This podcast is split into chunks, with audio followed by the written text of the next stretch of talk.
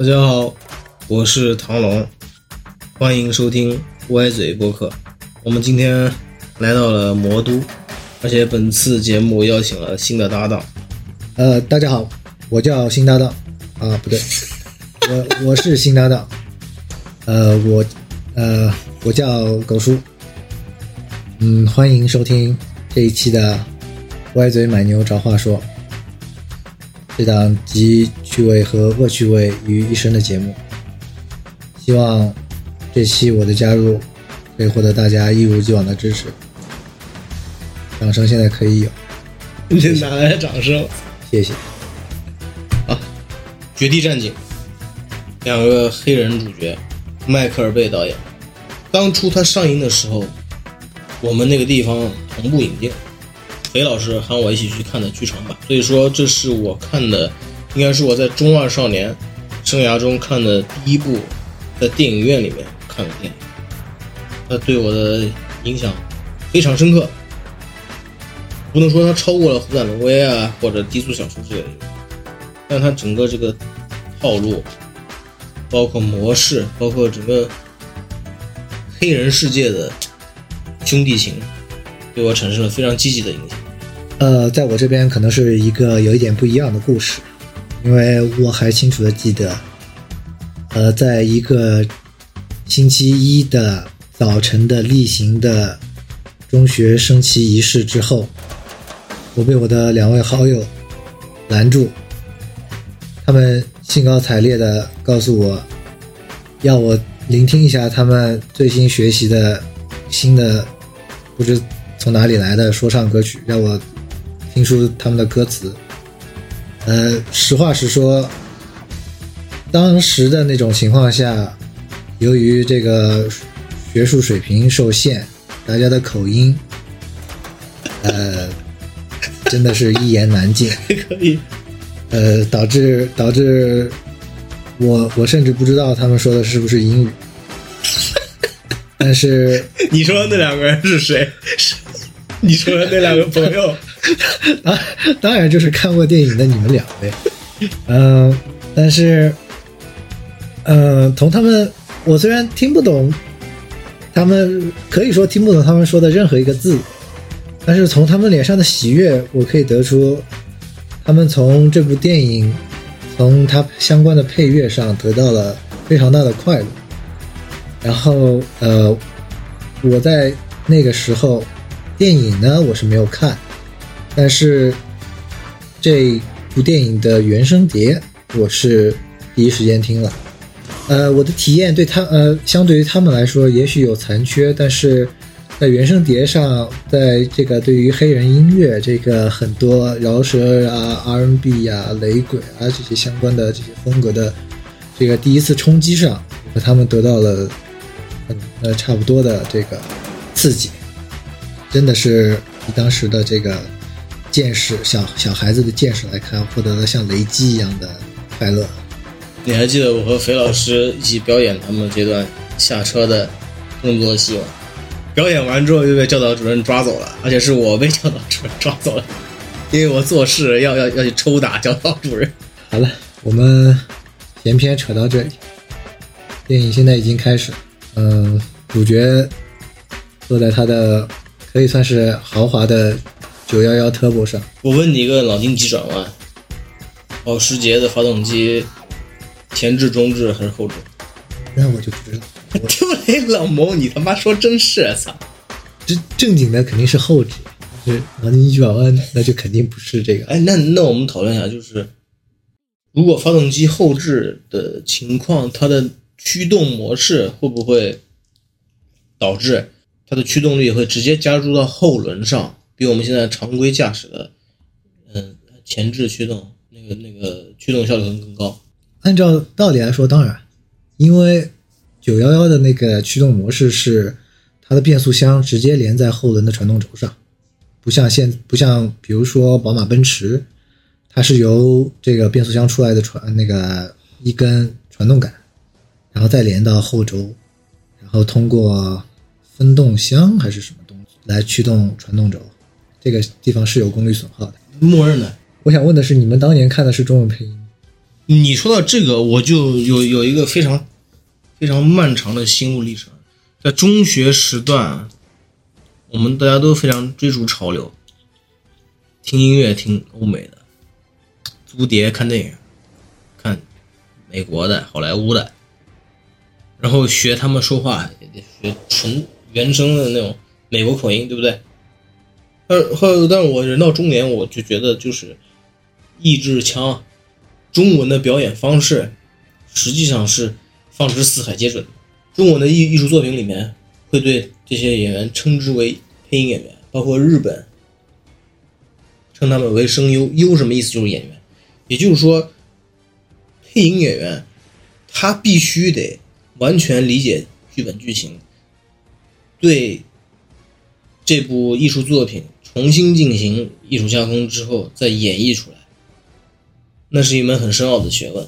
因为我觉得那个时候他们翻译的一些译文。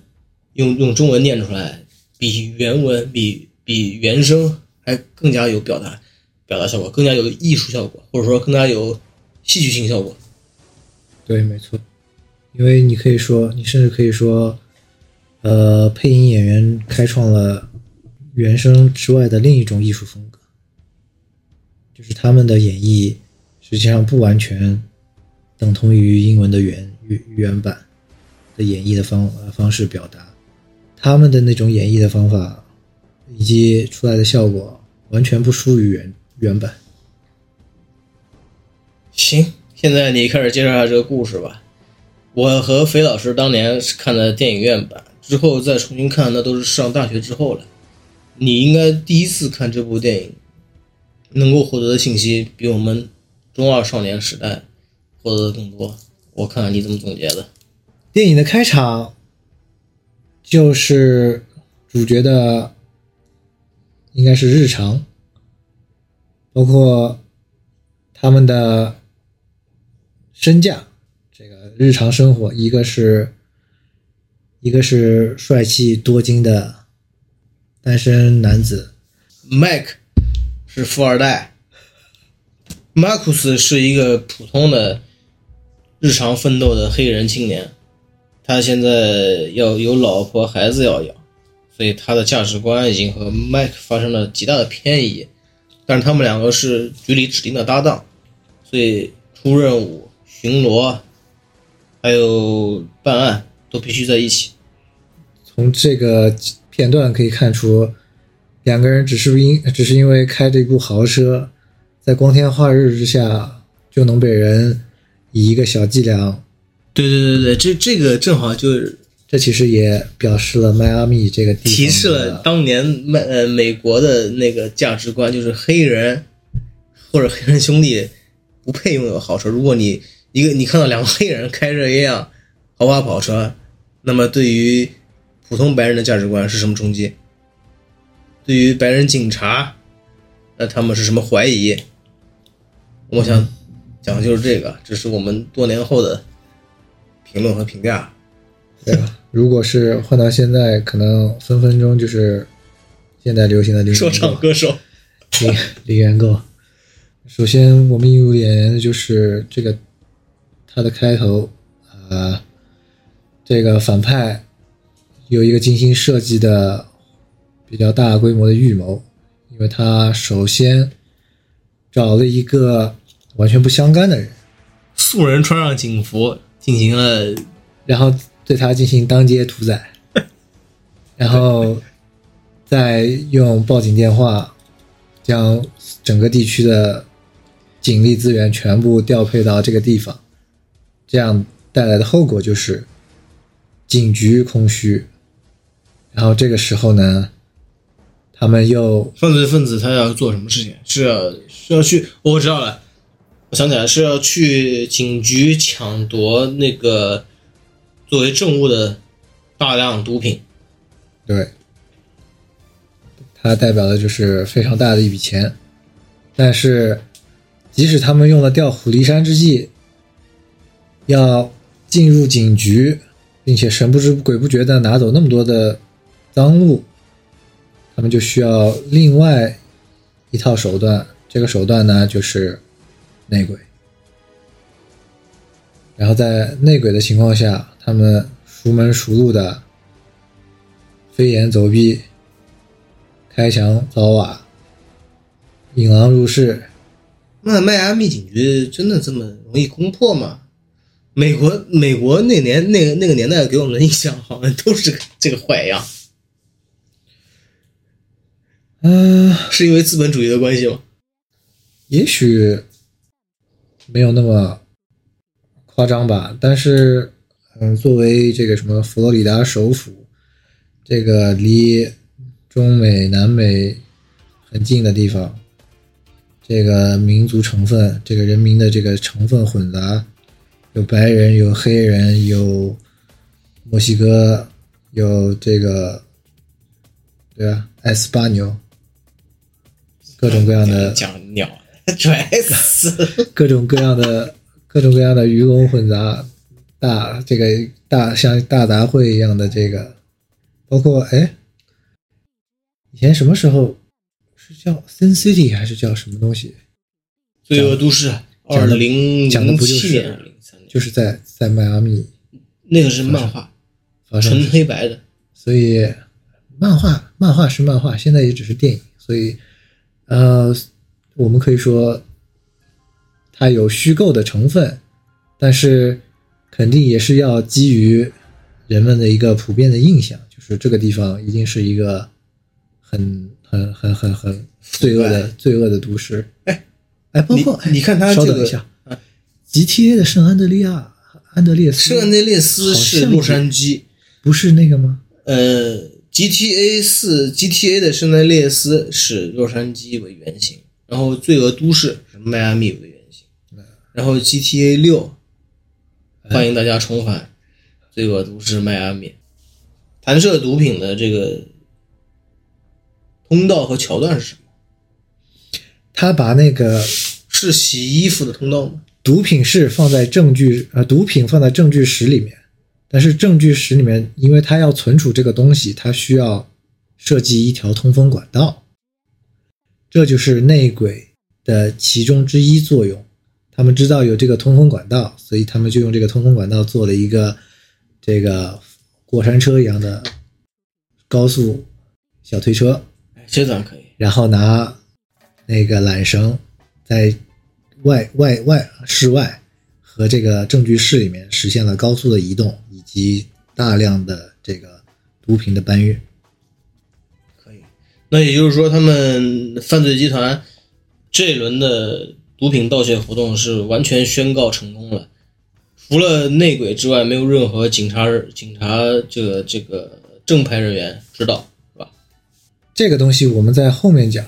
时间一转到了第二天的上午，呃，迈阿密的警局只是发现了证物被盗，这个富家公子哥麦克闯入这个底层多娃家庭的马库斯家里参加他们的早宴。哎，那我问一下，就是马库斯他们这个黑人家庭，在美国当年的经济实力应该也属于中产阶级了吧？如果你对比我们天朝上国的人民，应该应该也达到了平均值，超过平均值了。那房子住那么大，小孩多几个无所谓了，小孩多几个政府还有补贴。给钱，对呀、当然也有可能是他们人人家的，这就是人家九十年代美美大美丽的日人均日常就是这样。只不过我们在当年，因为这个差差距还比较遥远，所以好像觉得人家大 house 几个孩子，然后每每天吃香喝辣的，觉得很爽。这就是人家日常而已。麦克在马库斯家里还对嫂子进行了些许的调情，以证明他是一个魅力四射的黑人兄弟。有钱多金又有人格魅力的小孩，在不经意之间散发他的魅力。也也就是说，你的意思是富二代不讲人种，只讲钱，是吧？啊不不不，We're talking about Will Smith。Will Smith 在任何情况下都可以是，都都可以和他睡。呃，他只在他他只在杰达史密斯之前呃面前 变成了一个非常卑微的形象。他们美好的家宴被探长的气急败坏的电话打断了。哎这里面我想问你，就是黑人警探搭档和白人警探搭档是不是有一定的对立性？因为因为因为在这在这部戏里面，这个这两个白人警察搭档基本上全都是没有提供任何帮助，这是一种一一种反政治正确嘛？在九十年代末期，或者说九十年代中期，因为这部片子是九五年的，可能只是为了凸显主角光环吧。感觉为了要让 Bad Boys 出人头地，必须把警警警局里面所有人写成不是内鬼就是废物。呃，在这里我们隆重介绍一下警长，澳大利亚演员，将来他会出演《黑客帝国》和《记忆碎片》和《绝地战警二》和《绝地战警三》，对吧？《嗯绝地战警三》你是在哪里看的？《绝地战警三》在中央六台看的，有有有回放你没有去影院看吗？没有？哎，我是在我我你不是在影院看的吗？你说说，Bad Boys 变成了 Bad Old Man。重复一下我们节目的主题，第一期的主题。这叫什么？这在他们那个里面叫 callback，好像是叫，Call back，是不是叫致敬是吧？不是，就是那个他们的那个脱口秀里面的那个回溯。不知道，你你解读一下。我好像记得他们脱那个脱口秀脱口秀大会的时候会说，哎，这里就是 callback，我一开始埋的那个伏笔的那种感觉。那他妈那那是你 callback 抛的太远了，call 了好几期了，操！哎，我跟你说个事儿，就是这段剧情不重要，你们你有没有发现，这部电影一开始播演员清单的时候，第一个是马丁劳伦斯，第二个才是威尔史密斯。嗯，所以说，在那个年代，马丁劳伦斯名气是不是比他还大一点？票房号召力会更高一点？确实，在天煞之前，威尔史密斯应该他是一个说唱歌手出身，无名之辈。他应该是说唱歌手出身。他是先先说唱歌手嘛？我以为他只是在 MIB 里面走穴。MIB 是一九九七年，天煞是一九九六年对，，Bad Boys 是一九九五年，对吧？再往前，确实威尔史密斯没什么戏。威尔史密斯他之前就是一个说唱歌手，现在就是各种办法跑外勤、套情报，然后他们走访了两两两两个地方，一个是化学小子，化学小子的油嘴滑舌，一如既往的没有透露任何的消息。在这个过程中，呃，麦克警官一直在嘲笑马库斯。结了婚之后，性生活频率降得很低，导致他的精力过剩，到什么地方都要大打嘴炮，或者到拳击呃健身房对沙袋进行一番猛烈的攻击。你觉得是不是中年男都有这种问题啊？中年男，中年我怎么又叹息了？中年男这个话题不能扯远，因为我们作为中年人，在这个在这个话题上有着太多太多的思绪、想法、感感受要表达。不过，哎，九五年的时候，健身房在中国可是稀罕玩意儿，所以这个这部电影里面好玩不一样的东西，真的是对我们那个时候的我们那些小孩来说，是很大的文化冲击。我们那时候健身房不就是文化宫那一个吗？是不是整个花钱就这一个健身房。是不是有有一点？但是那那那个地方，一是很简陋，二几乎没有人去。现在也是这样，但是现在大家现在大家对于健身这件事情的认知和以前不一样。以前，当然我们以前，呃，由于年纪的关系，我们根本就不需要，我们成天这个奔跑打闹，受到受到米高佐顿的影响，在篮球场上挥挥洒我们那个年代，水和泪水。我们那个年代健身的根本不需要主要来源就是做运动，嗯，几乎唯一的就是做运动，然后还是篮球，连足球都沾不上边的。你说那个年代的足球明星和和篮球明星，在我们的心目中那个地位，那都不是一个级别。就像就像打网球的和打乒乓球的，你觉得他们两个站在一起，能互换的粉丝谁更多？感觉完全不是一回事，就跨级别的挑战。那个时候，其实我们有幸，我我可以认为我们有幸生活在了篮球的鼎盛时期。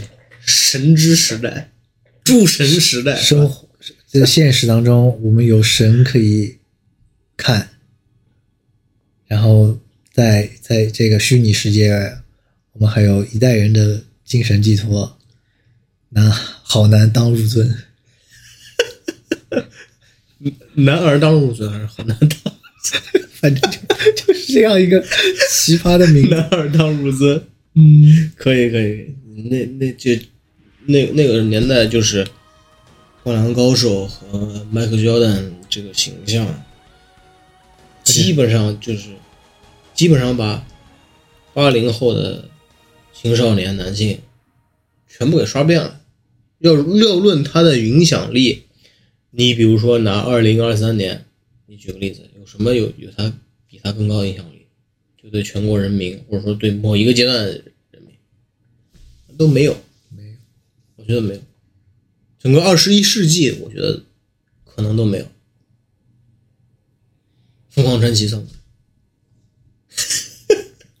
凤凰传奇算，我觉得算。行行行，回到故事，回到故事。现在麦克和马库斯两位警探已经连续接触了好几个罪案现场，仍然搜不到任何有效的证据，能够指向犯罪嫌疑人和犯案人本体。哎，你不觉得他这个这个黑人妹有点像赞达亚吗？赞达亚一会儿是要领盒饭吧？是的，然后是真正的主角出现真正的主角出现。啊，真正的女主出现。对，女主你介绍一下。非常美丽的，当时我们读不出名字的女主角，一开始以为她叫茶，结果她叫蒂亚·利奥尼。浓眉大眼，意大利人嘛，不是，法国人。当然，其实对于你来说，你有充足的啊，就是相对我来说多得多的电影阅历，你可能对她有更多的认识。我对她的认识其实比较少。当然，相对来讲，我对她的前夫的认识更多一些。快讲讲。就是他们，就是他们离婚，因为女主忍受不了男这个丈夫的 丈夫的性瘾，然后提出这个要了离婚逼掉吗？然后提出了离婚，然后这这位这位男男男主呢，就是啊鼎鼎有名的，其实也是九十年代的大帅哥 X 档案的男主角，我先抢了你。大大卫杜楚尼。哎，但是我我就觉得这个女主看起来更像是犯这个毛病的人，她好像很饥渴的样子，至少看她面部表情。哎，她这个反派犯罪团伙的领导是不是简方达？简方达老师？哦，简方达和李连杰演的《李龙之吻》，他就演一个法国坏警察。法国基本上法国电影里面。警察全是坏蛋，要么是二逼险，要么是坏怂，反正法国警察根本没有靠谱的。我就不明白法国人为什么把警察搞那么坏。剧剧里的名字我真不知道，我们看一下再说。叫福谢，不是，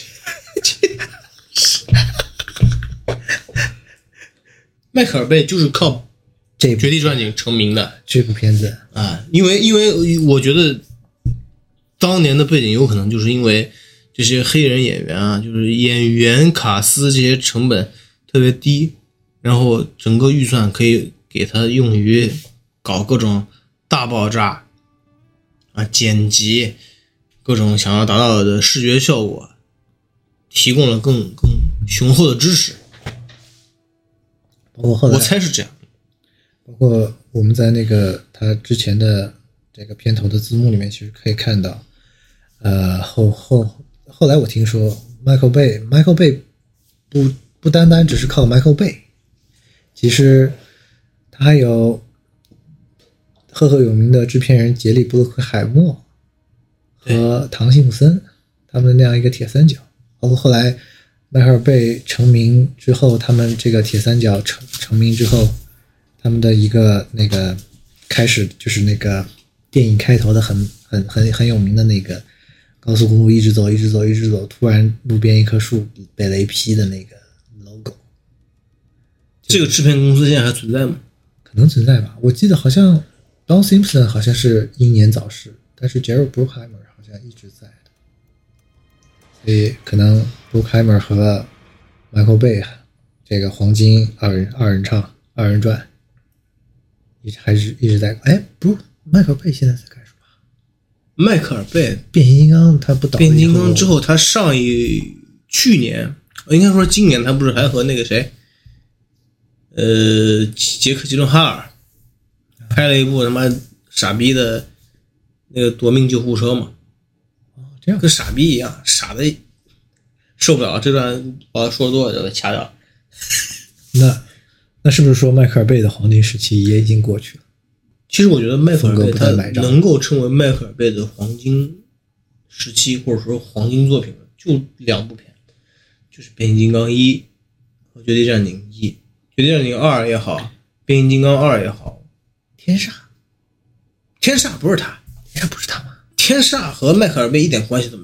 行行，回到故事，回到故事，现在你赶紧把刚才的剧情讲一遍啊！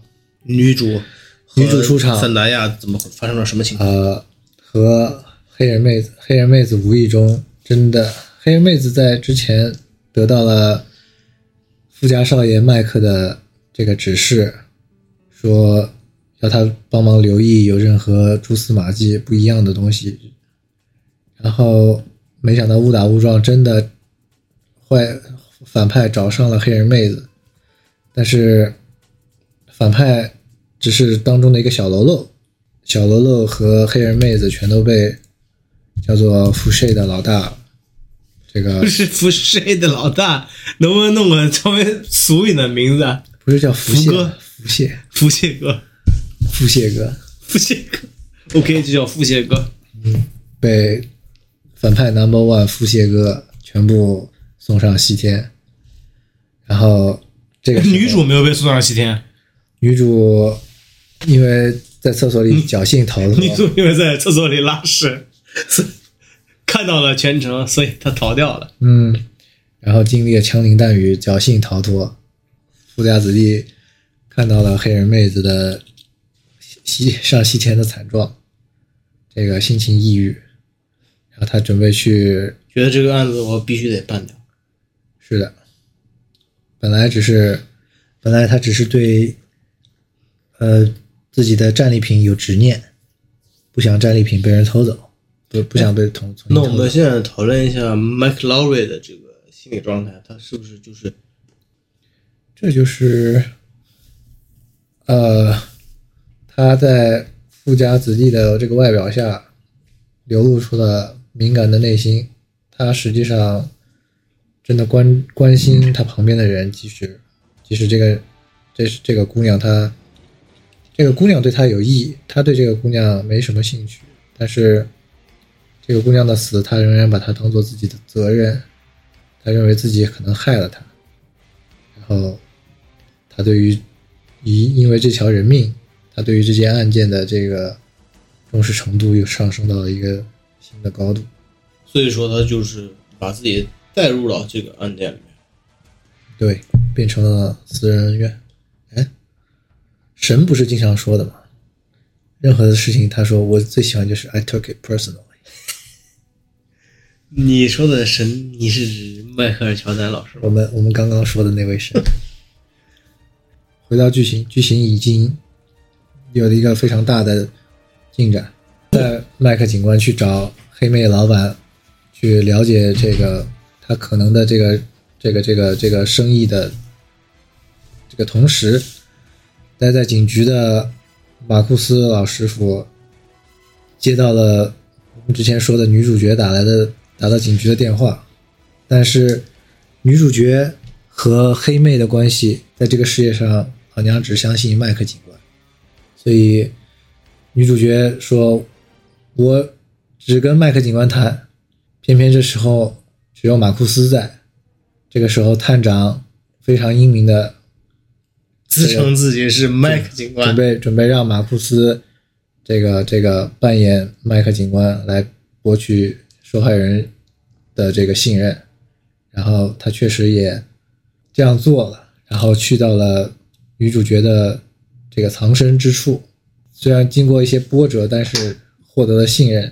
但这个时候，就反派这时候已经意识到，当时罪案的现场还有一个活口没有处理，所以派人来处理。本来他一开始就是经历了枪林弹雨嘛，他们本来本以为但是处理掉警方派出保护这个证人的人是马库斯，是的开着他的但是女主认为能够保护我的只有麦克警官，对所以马库斯不得不假扮麦克。假扮麦克，经历了第二场枪林弹雨，然后把女主成功的带走。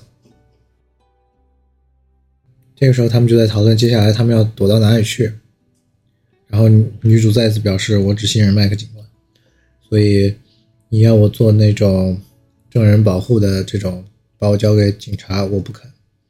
保护性监禁，对，我只接受你来保护我。”然后马库斯将计就计，也就是说，他必须接受麦克警官来对他进行一对一的保护。你说他对这个麦克警官是不是有一些自己第一这个这个这个脑脑子里面有一些预设的人设幻想人对人设的这个预设的一些东西，可我觉得肯定是有的，包括他认为他应该是一个高大威猛、帅气、英俊、风流倜傥的这个，然后结果来了个小矮子，在这个片子里面，我们我们从头到尾，包括到中段，也可以看到反派的搭档一般都是一个老奸巨猾加上个胖子。然后马库斯吐槽了很多次，为什么每次他应对的都是个胖子？